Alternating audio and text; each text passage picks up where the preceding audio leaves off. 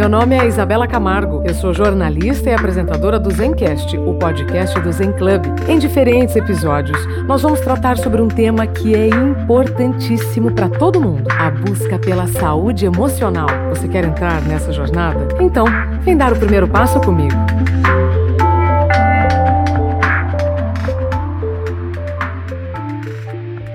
Olá, seja bem-vindo, bem-vinda ao Zencast, o podcast do Zen Club, a plataforma de conteúdos para você pensar melhor, escolher melhor, decidir e viver melhor. Hoje nós vamos bater um papo com o psicanalista, professor titular em psicanálise e psicopatologia do Instituto de Psicologia da USP. Estou falando do professor Christian Dunker, autor de vários livros premiadíssimos, proprietário de um canal incrível no YouTube que é o Falando Nisso. Professor, bem-vindo ao Zen Club. Opa, é um prazer estar contigo, Isabela, te reencontrar aqui, falar com esse projeto, com o pessoal envolvido nesse projeto tão interessante, tão importante nesse momento. Né?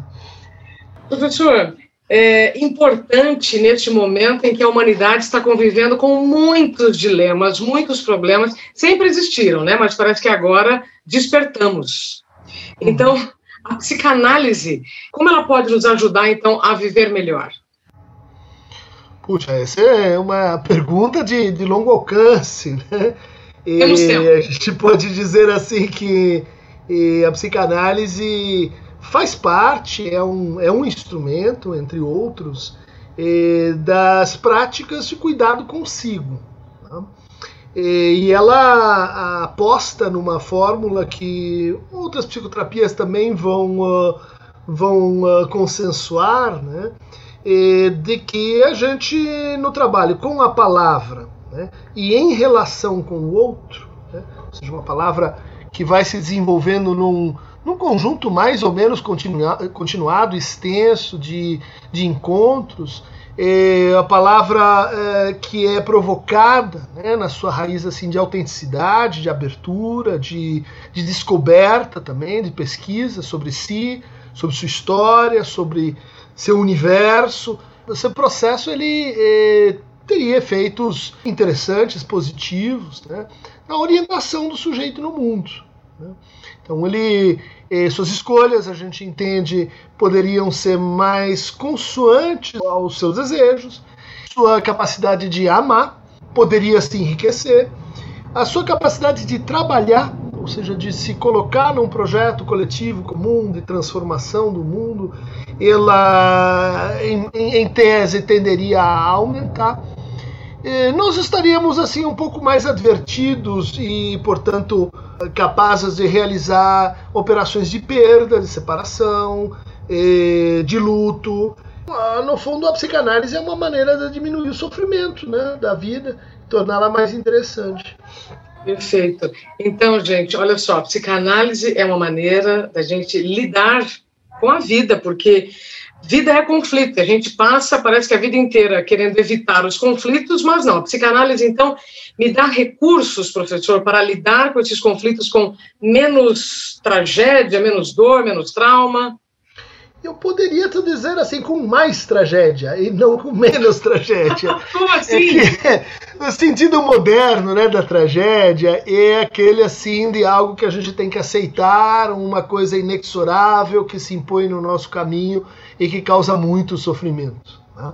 Mas se a gente voltar para a tragédia no sentido grego, o que, que ela era? Né? Era uma forma social da gente lidar com o sofrimento com os afetos incontidos, né, de medo, de piedade, com os medos que os gregos sentiam dos inimigos, das guerras, dos deuses. Então, naquela representação, né, naquele. Né, é um teatro, né, naquela composição entre o protagonista, a antagonista, o coro, a plateia, ou seja, todo esse conjunto de, de estratos nos quais a gente tem conflitos o temor era enfrentado. Né? Então, eu diria assim, o neurótico, ele adora o drama, ele detesta a tragédia. Né?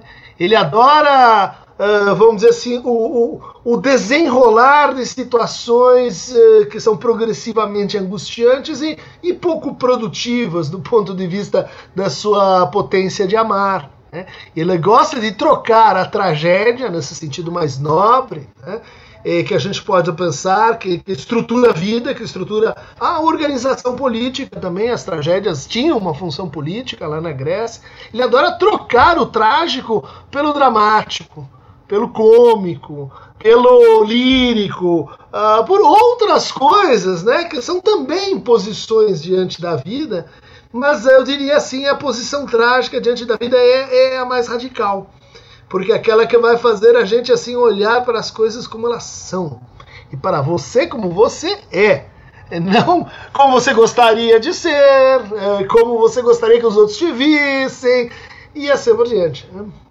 É por isso que muitas pessoas, então, têm medo da psicanálise. Eu já ouvi várias pessoas conhecidas é, que conhecidas de convívio e que começaram a ter raiva do psicanalista. Eu falei, não, uhum. você está com raiva do psicanalista ou raiva do que você está descobrindo com o psicanalista? Ah, e é difícil. É difícil porque é, a gente não, não, não consegue saber direito se, se isso decorre de um mau encontro, que existem, ah, por isso que o Freud falava, antes de começar uma jornada psicanalista, psicanalítica, faça um tratamento de ensaio, faça um assim um test drive, faça um, faça um tempo de ir com você mesmo, tenha uma empatia, é isso, tá rolando, não, não, não embarque numa, numa jornada assim meio às cegas, porque isso pode destruir o que é de mais precioso na gente, que é o nosso desejo de se curar, que é o nosso desejo de de melhorar, que é o nosso desejo de, como dizia Rousseau, né, de perfectibilidade, se tornar pessoas melhores. Né? Então, ah, muita gente já tem raiva do psicanalista porque às vezes o estilo não, não, não bate, não era aquele momento, é, a gente se abre, às vezes muito rápido, às vezes não se abre é, a, a, possibilidade de, de, de, desencontros entre os seres humanos é, total. Né? A gente se admira que às vezes alguma coisa dá match e, e aí sim você tem uma outra jornada aí. Né? Há motivos sim também como você sugere, para que não goste de psicanalistas, da psicanálise e tudo isso, porque, porque eles falam só de coisas que assim, são meio espinhudas, né? Se a gente quer esconder. O sofrimento, a morte, a limite, a castração, a falta. E ele, por quê? Porque tem que ver com essa perspectiva assim de, de, de olhar para as coisas como elas, como elas são. Né? E, e, e, não tentar substituir isso por uma, uma narrativa de base né, que reinterpretaria o mundo, uh, de uma forma mais, sei lá, otimista, mais nobre, mais, mais esteticamente interessante. Não sei, né? Entendi. Então, é, é, é o que coloca, assim, para a psicanálise eh, em questão um conceito que muitos detestam. Aliás, mais uma coisa para detestar a psicanálise, que é, a noção de verdade. Você vai para psicanálise, psicanálise você está interessado na verdade. Verdade das estrelas? Não. Na verdade, sobre o seu desejo. E como é que você vai conseguir pôr isso em cena? Difícil. Em geral, a gente não gosta muito dessa, desse confronto. Né? Uau! Daí vem o conflito. Os desejos. É bem colocado, né? E isso é uma outra, é uma outra, um ponto de partida que, que pode ser discutido. Né? Talvez a única coisa que realmente seria assim, importante eh, do ponto de vista da, das realidades presumidas pela psicanálise, né? de que somos seres de conflito, somos seres em divisão, somos seres que incompletos, somos seres que eh, estamos às voltas com uma espécie de incoerência básica, de desacordo básico, de desarmonia. Dizer, eh, a gente não, não, não iria comprar muito bem a ideia de que ah, olha, na essência, olhando lá dentro, é tudo harmônico, bonitinho, bem arrumado, porque a gente acha que não é. Professor Christian Dunker. Então, não podemos perder o desejo da cura. Fantástico quando você fala sobre o conhecer o profissional com quem eu vou fazer a, a psicanálise, ou, na minha opinião, qualquer tipo de terapia, porque uhum. é um uhum. relacionamento, não é? Sim. Mas, é, vamos supor que eu me identifico com o meu psicanalista. Mas aquilo que eu estou descobrindo geralmente são coisas dolorosas, porque é, é, é, tende a ser aquilo que eu sempre escondo. Isso é comum também na psicanálise? Você ir contra aquilo que você está descobrindo? É comum, mas você está forçando um retrato que eu acho que não é, não é tão assim. Né? Ótimo. Né? É, acaba, a gente acaba tendo capítulos mais dolorosos, mas eu diria assim, talvez a maior parte da, do, do percurso ele é assim uma coisa interessante. É uma Sim. coisa assim, envolvente, é uma coisa que você sai é, você sai sentindo melhor, né? É, porque é, vamos dizer é, esse conflito, bom, ele, ele atravessa a nossa história, a nossa existência. Em geral, a gente está brigando com ele negando, dizendo, ah, não, esse conflito só, tem, só existe por causa do outro, por causa da realidade. É, se, se, se, se, se as coisas fossem outras, então não teria conflito. Quando você chega na análise, você descobre que o conflito pode ser seu amigo. E você pode fazer coisas muito interessantes com usando melhor né, os seus conflitos, reconhecendo eles melhor. E, e é como se, bom, ah, você começasse a descobrir que que o lúdico, por exemplo, é um destino para o conflito. Em vez de você matar aqui na, na pancada, vamos jogar xadrez. Vai ser muito legal jogar xadrez. Ou vamos jogar futebol, ou vamos jogar é, catch catch cão, vamos jogar qualquer coisa que, que, que se torna interessante. Né? É, é, aliás, tem uma conferência do Freud onde é, é muito curioso, porque ele, é a conferência é sobre a, a terapia psicanalítica onde tô, tá, todo mundo esperando ele falar como vai ser a terapia, por que, que ela funciona. Ele diz assim: olha, eu acabei me tornando psicanalista porque eu era cientista lá na origem, adorava pesquisar as coisas e fazer psicanálise é interessante. Os outros métodos são meio chatos, são meio assim de disciplina, de educação, de ordem, de moral. Psicanálise seria pro Freud, né? Uma coisa do outro lado, do analista, uma coisa interessante de fazer. E é, e é interessante demais quando a gente se permite nos conhecer. Você disse no início, professor, uma das práticas para o cuidado consigo. Porque justamente a gente faz essa associação, ela, ela, ela funciona no atacado, né? entre conhecer a si mesmo e cuidar de si mesmo. Ótimo. Mas são coisas diferentes. Né? Por exemplo, quando a gente se põe a conhecer, conhece-te a ti mesmo, muito legal. Se um dia vocês forem à Grécia, vão lá no, no, no, no, panteão de Apolo, em Delphi, vocês vão ver, tá escrito lá, conhece, note sueton, conhece-te a ti mesmo. Sobreviveu, a coisa está lá, tal como quando Sócrates foi consultar né, o, o oráculo. É, só que conhecer a si é, envolve, assim, tomar você mesmo como um objeto. Que, que a gente conhece são objetos, né, perfeitamente. Muitas vezes a gente pode se conhecer bastante e continuar se tratando muito mal. A gente pode se conhecer eh, bastante e não se transformar muito com isso. Né?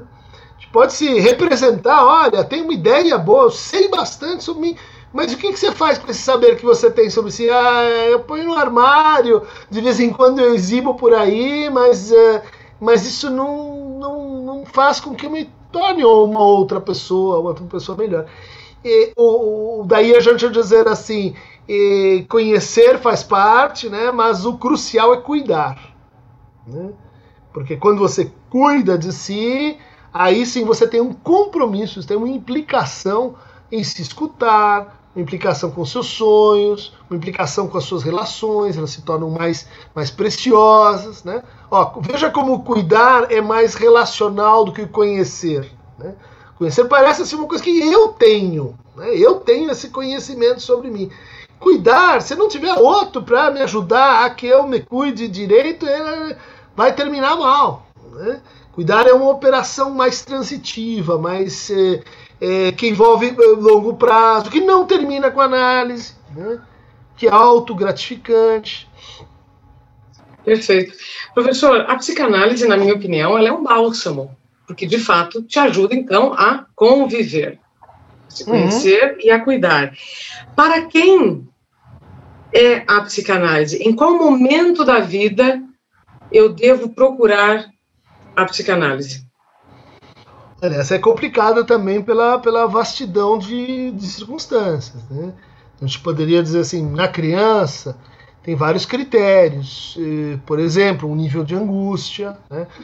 Acorda à noite, tem uh, fobias específicas, uh, parou de brincar. Você vai dizer, puxa, isso é uma condição então uh, relacional que a gente diz para a criança vale a pena procurar uma, uma terapia. Né? E, há uh, outro grupo que, vamos dizer assim, está ligado a sintomas específicos. Tá? Então, é, uh, nas calças, é, é, tem ideias estranhas, é, tem fobias, tem, tem dores, conversões, que você imagina tem uma origem psíquica, né? famosa dor de barriga antes de ir para a escola. Né? São condições que pode ser bom. Então está no grupo das condições assim mais sintomáticas. Se a gente vai passando assim para a vida adulta, a gente pode dizer, olha, eh, tem dois grandes grupos de demandas. Né? Uma demanda que é, é, em torno de tem uma coisa que, que é um sintoma na minha vida, vamos esclarecer o que é um sintoma na minha vida, é, é algo que exerce sobre mim uma espécie de coerção mental. Né? Uma coisa que tem uma estrutura de eu tenho o quê? Sabe, gente, que eu tenho o quê? Ah, não, antes de ligar para a Isabela, eu tenho que fazer. Antes de aquilo, eu tenho que. que bom, uh, às vezes a pessoa está muito adaptada, né? ganha dinheiro, tem uma boa profissão, tem um casamento, mas a vida dela está ligada, comandada por eu tenho que. Né? E eu tenho que, que no fundo ela pode dizer para si, si assim: não, quando eu quiser eu faço outra coisa, mas daí você pergunta para ela, então faz e ela, não consigo um problema. Né? É, o segundo grupo de sintomas tem uma estrutura ligada a não posso com. Né? Então aí é, inibições, evitações, uh, preconceitos. Não, não posso com tal tipo de pessoa. Isso é um sintoma, amigo. Isso, você pode dar uma, uma, um acabamento político ou moral para ele, mas é um sintoma. Você não aguenta ouvir isso, falar aquilo, sentir aquela coisa. Bom, uh, dois, dois grupos então que formam essa condição de, de demandas ligadas a sintomas. Né? Tem um segundo grupo uh, de demandas que são assim pessoas que querem se tornar melhores pessoas. E, quer dizer, claro, você vai ter, todos nós temos sintomas, mas não é isto que está te levando aí para o uh, para essa experiência ética, né? Uh, então aí uh, o sintoma ela tem, ela tem uma outra versão, tem um outro entendimento, né? É, por exemplo, eu quero ser mais leal a mim mesmo, quero ser mais fiel aos meus desejos, quero fazer escolhas mais razoáveis, uh, quero me separar de uh, relações que me causam sofrimento, uh, quero me aprimorar, por exemplo, em certas atividades e, e, e certos, certos gostos, eventualmente, que estão na minha vida. Né? E daí você tem, as, dentro desses dois grupos, né, as outras variantes que são situações específicas que acontecem com a gente, como adoecimentos, perdas, lutos, traumas, né? é, situações é, envolvendo assim é, recapitulações da nossa existência, fases da vida. Tá? Ah, envelheci. E aí, eu preciso fazer um, um balanço disso. Como é que eu faço? Ah, procure um analista. Ele vai te ajudar a fazer essa. Às vezes as, as análises, isso é um outro preconceito, elas são bastante assim reduzidas do ponto de vista temporal. Nem todas demoram muito tempo, né? Depende de, do momento de cada pessoa, do, do, do, do que também vai ser melhor para ela ali, né? É, acho que depois dessa nossa conversa, muitas pessoas vão olhar para a psicanálise com outros olhos. Né? Espero que sim, e com outros ouvidos também. Isso, outros olhos, outros ouvidos, com outros sentimentos. Uhum. É, professor, nós estamos convivendo com muitas distrações e eu tenho a impressão que a gente tem que estar cada vez mais consciente para o inconsciente poder trabalhar. Faz sentido isso? É, sim, é mais consciente para que o inconsciente trabalhe, ou seja, você está dizendo, me parece muito, muito importante isso, né? Quer dizer, a, a, descoberta de que nós não somos só aquilo que a gente se representa. Né? De, que, de que nossa vida psíquica é comandada e é, e é composta pelo, pelo inconsciente, pelos nossos sonhos, pelos nossos lapsos, por todo esse, é verdade. né, que fica sussurrando coisas, fazendo que a gente uh, se deslize e etc. Então, essa descoberta né, de, que, de que há um inconsciente é muito, muito assim, transformadora. Né? E, em geral, as pessoas é, lidam com o inconsciente dizendo assim: não, mas, mas é, isso não tem nada a ver comigo isso é um resíduo, isso foi, foi um erro, isso é, lidam com o inconsciente de uma forma moral, né? Ou então, uh, muitas pessoas recuam em fazer análise, porque imaginam o quê? Que vão chegar lá, eu vou ter que dizer que a minha educação não foi boa, porque se a minha educação foi boa, eu tô com tudo que eu preciso para a jornada da vida. Não é verdade, mas, mas veja que tem esse, esse antagonismo com uh, com a gente se experimentar enquanto uh, seres que possuímos o inconsciente. O segundo passo é o que, que você faz com isso, né? que é o tornar consciente o inconsciente, porque o inconsciente por ele mesmo, ah, nem mal nem bom, é, ele é. é o que é, é o que se repete e tal. Ah, agora, quando a gente não escuta ele, é que ele começa a berrar e, e, e quando a gente briga, a gente está brigando com ele, a gente gasta a maior parte do tempo para sufocá-lo dentro de um quarto escuro, aí, aí sua vida fica prejudicada porque você está gastando uma quantidade de tempo para deixar o inconsciente de fora, para brigar com ele, que você podia usar para coisas mais interessantes, né? Então, temos um inconsciente, mesmo aqueles que, que negam, temos um inconsciente. Sim, particularmente aqueles que negam, tem um inconsciente que está mais assim, fazendo cócegas, né? Esse, esse, esse que está gritando, né? É. Professor, você comentou sobre sonhos. Sonhos estão dentro dessa caixinha, que na verdade é muito maior do que o consciente. Então, o nosso inconsciente uhum. é muito maior do que o consciente, é verdade? É, é um pouco é uma imagem freudiana essa, né?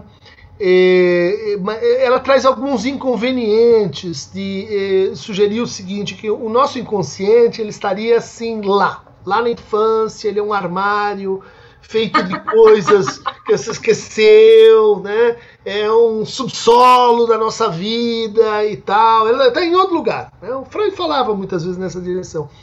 É, eu gosto muito do Lacan porque ele diz: olha, é, a gente compreende essa história, mas no fundo o inconsciente está aqui.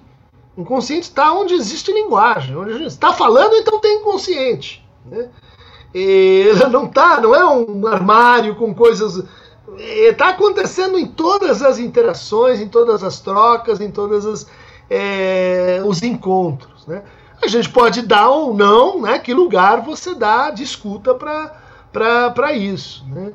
Interessante em relação ao inconsciente é de pensá-lo como uma espécie de, de voz, né? que, que ou você canta junto com ela e fica assim interessante o produto, ou ela é uma voz que te atravessa, né? te mandando fazer coisas, te impedindo de fazer outras, né? te limitando demasiadamente. Então, o inconsciente ele está nos sonhos, como você falou, e, e os sonhos o que, que são, né? São uh, uh, pendências daquele dia que você não resolveu, que voltam ao passado, né? suas memórias, ganham força a partir do seu passado, E olha que bonito, né? E que, e que mudam de substância, deixam de ser pensamentos e lembranças e passam a ser projetados nesse cinema particular noturno, que são as nossas alucinações oníricas ou sonhos. Feitos de imagem. A gente cria a imagem. A gente é como um Griffith, um Lumière, um Méliès. Toda noite estamos lá produzindo os nossos cinemas. Né? É, para alguns de horror, para outros de comédia, mas, mas é, o sonho, vamos dizer assim, é o que é. Ah, ele existia antes da psicanálise, estava lá desde os gregos e etc. O, por que, que ele interessa a psicanálise? Porque ele é um pretexto para a gente dizer assim: aqui você está mais descentrado de si. Aqui você não está tanto no comando do, do seu navio aí particular. Vamos, vamos falar sobre isso? Falando nisso, o nome do seu canal do YouTube é fantástico, aliás, para quem ainda não segue o professor, YouTube, falando nisso, no Instagram, Christian Dunker, materiais fantásticos ali. Professor, você falou sobre memória. E para a gente ter memória, a gente precisa se cuidar né? Você disse agora, né, a, a diferença entre conhecer a si mesmo e cuidar de si mesmo. Uhum. Mas diante desta deste contexto de muitas tarefas, pouco tempo para se cuidar, muitas cobranças, muitos problemas, conflitos, tal, tal, tal, a memória está penando, né, para dar conta de tudo que a gente está tá querendo fazer. Então, partindo aqui de uma conclusão, neste contexto que vivemos, é o contexto né? Não é bom nem ruim, ele é. Uhum. Então, psicanálise. Claro. É, a psicanálise pode nos ajudar a organizar as ideias e, e, e começar a dar mais chance para a pobre memória ter mais, ter mais fôlego para tudo isso que nós estamos vivendo. Senão, dá a impressão que eu preciso de mais, mais, mais, mais coisas. Uhum, uhum. Bem legal essa tua, tua colocação, Isabela, porque de fato, né, a gente e, durante aí, pelo menos os últimos 40 anos insistiu muito, né, na eh, cuide da sua forma, faça academia, coma corretamente, eh, mantenha-se no peso, mantenha-se numa certa imagem, né, de agradabilidade, mantenha-se empregado, cultive a sua empregabilidade, né? E, e, e produza mais, e produza mais, e, e isso foi, uh, vamos dizer assim, diminuindo uh, ou colocando fora de circulação a ideia de que uh, para que isso possa acontecer e valer a pena, é, a gente precisa ter espaços de descompressão, ter espaços de sair do presente. Né? E, por exemplo, lembrar de onde a gente veio, como foi feita a nossa história, né? lembrar das conquistas, das decepções. Né? Veja que uma grande parte da indisposição com a psicanálise é porque ela faz a gente lembrar. Para que lembrar? Então, para que lembrar? Por, por, por, quê? De onde vem isso? Né? Não importa os seus grandes feitos e realizações. Importa se você está aqui agora produzindo mais.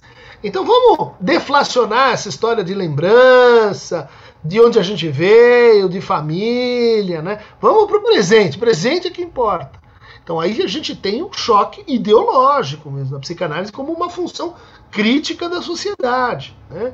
que explora, né? Você sabe bem, né, Isabela, ah, moe as pessoas, faz com que elas durmam um pouco, faz com que elas ah, eh, trabalhem de forma intermitente, faz com que elas se sintam assim, simplesmente obedecendo regras e ticando listas, e impõe vidas totalmente insalubres, e daí quando a pessoa tem um burnout, tem uma pane, eles, ah, agora vamos trocar por outro. Por quê? Porque eu não dei para você as condições do seu autocuidado.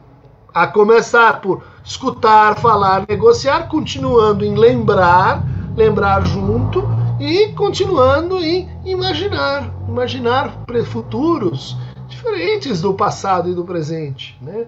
Imaginar como criação de coisas novas, né?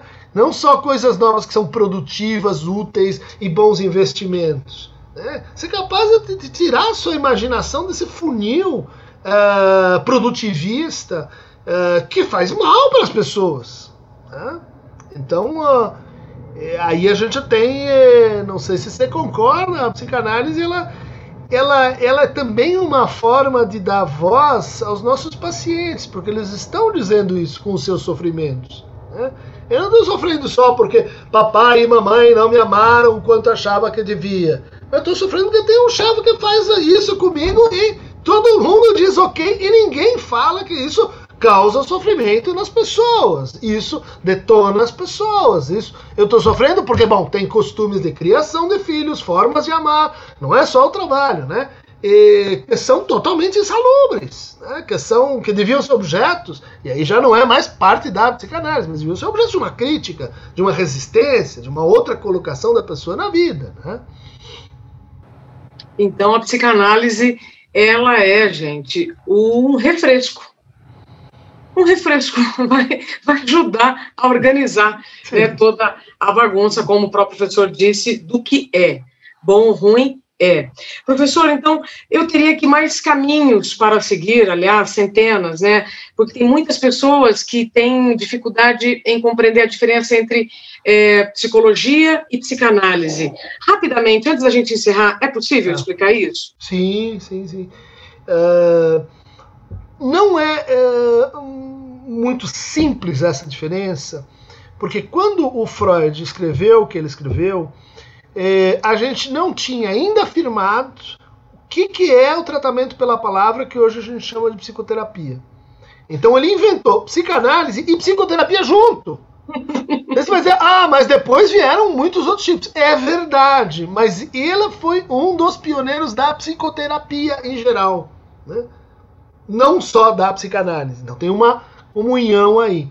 Outra coisa, a psicologia, ela se autonomizou enquanto uma prática, enquanto um discurso, enquanto uma instituição universitária, muito recentemente. No Brasil foi em 62, na França foi na década de 40, na Alemanha na, na década de 30, ou seja, Freud era muito antes de que a psicologia fosse um curso universitário. Psicologia era parte da filosofia, se estudavam ideias psicológicas, um tema. Aristóteles tem lá suas teorias sobre a psicologia, mas quando a gente fala em psicologia, vamos fazer um curso de psicologia, isso é absolutamente recente. Né? Então, o próprio Freud chamava a sua psicanálise de Tiefpsychologie, de psicologia profunda numa época em que a psicologia era um discurso, né? um discurso cultural, uma, um tema de estudo, não era uma profissão e nem uma, uma, uma, uma, uma universidade independente. Bom, mas daí agora se tornou. Né? Então hoje a gente tem cursos de psicologia que formam psicólogos que estão habilitados a praticar a psicoterapia, entre outras práticas, né? Esse, esses cursos no Brasil são habilitantes, fora do Brasil não são. Se você quiser, faz um curso de psicologia nos Estados Unidos e ah, agora eu vou abrir um consultório. Não pode. É um monte de trainings, provas, credenciamentos, mais ou menos como a gente tem a OAB aqui que controla quem é que pode ou não exercer advocacia, só que muito mais complicado. Na Alemanha, mais complicado ainda. Na França, um pouco menos, mas mesmo assim, Inglaterra, Agora se formaram lá um, um, uma espécie de critério geral para a gente dizer que tipo de psicólogo, depois que se forma e que fez um training, que fez uma formação específica, pode atender pessoas. Então, essa pergunta ela tem um contexto Brasil muito importante, porque no Brasil os psicólogos são imediatamente habilitados para a prática. Então a gente perdeu essa diferença de psicólogo psicoterapeuta e um tipo específico de psicoterapeuta que é o psicanalista. Né? A gente poderia alinhar as coisas mais ou menos desta maneira. Né? A psicologia é um campo mais geral, dentro da psicologia você tem práticas distintas, entre elas a psicoterapia, e entre as psicoterapias, a psicanálise. Problema. Os psicanalistas vão com razão dizer nós não somos só uma psicoterapia. Nós fazemos mais do que uma psicoterapia. Nós fazemos cuidado, nós fazemos operação ética com a verdade, nós fazemos clínica, nós fazemos uma série de coisas que nem todas as psicoterapias, e nós não, não, não reconhecemos inteiramente a psicanálise no campo das psicoterapias. Por isso, você pode ser psicanalista sem ser psicólogo e sem ter feito uma formação em psicoterapia. Né? Por isso, quando você vai para uma associação de psicanálise, eles vão te perguntar coisas como: quanto tempo você tem de análise? Ah, isso talvez seja mais importante do que se você fez dois ou três cursos de psicologia. Né? Ah, você, você vê pacientes e tem uma supervisão há quanto tempo? Ah, isso é mais importante do que o seu curso de psicologia. Em que pese o fato que nos cursos de psicologia a gente tem psicanalistas que dão aula e fazem supervisão também. Né? Não sei se ficou bem claro e definido como é simples a gente a separar, mas como é bem mais complicado do que, do que essa definição mais simplória. Mas tudo para o cuidado. Falando nisso, encerrando a nossa conversa, é. É, a palavra cuidado foi escolhida numa votação né, do Fantástico, da Rede Globo, é, e queria que você trouxesse, professor, a palavra cuidado, então, agora para 2021, que, na minha opinião, a palavra cuidado não vai ficar só lá em 2020, ela tem que estar conosco, do bom dia ou boa noite, não é? 2020 lembrou, lembrou a gente no duplo sentido do cuidado, né? Sim, do, sim. do cuidado consigo, diário, né? Mas do cuidado também com atenção. Cuida, cuida, cuida porque tem perigo lá fora, cuida porque Cuidado. tem perigo lá dentro também, né? Então tem esse duplo sentido de cuidado. Né? Cuidado uh, em latim se diz cura. Então dividir o prêmio, né? Propus essa palavra lá no, na, na, votação. É, ela foi a preferida pelo público, mas a monja Cohen, querida companheira, amiga, propôs cuidado, né, propôs cura. Então, cura e cuidado, pouca gente sabe, no fundo são a mesma palavra. Né? E Jamila pro, propôs eh, delicadeza. Né? Bom, delicadeza ah, tem que ver com cuidado. Né? É, é um sucedâneo do cuidado também. Tem, é impossível você ser cuidadoso e não ser, em alguma medida, delicado com a alma das pessoas, com as palavras, com os gestos. Né? Então, ela também divido, divido aí o prêmio com ela. Né? É, o Ayrton Krenak, né, que eu acho que sugeriu a palavra vida. É, ela também uh, acho que está nesse mesmo, nesse mesmo propósito né? É, de vida, porque no, no sentido indígena, né? a vida é cuidado coletivo. Né? A vida não existe sem cuidado com, com a natureza, com, com cuidado é, com a, tudo aquilo que te envolve, né? tudo aquilo que te cerca. Então, uh, ganhou cuidado, acho que porque ela é um, uma palavra guarda-chuva. Né? Perfeito. A gente usar durante a Covid e depois guarda em casa, porque uma hora pode precisar de novo. Constantemente. Professor Christian Dunker, alguma observação, alguma consideração final para a gente concluir esse nosso podcast, que eu tenho certeza que será o primeiro de outros. Monja Coin encerrou os podcasts em 2020, aqui no Zen Club, e agora para 2021, então, a sua palavra uma palavra, uma mensagem final para quem está nos ouvindo? Uma mensagem de cuidado. Epimeleia rotou, como se diz em grego, né? Para cuida da sua própria alma. Né?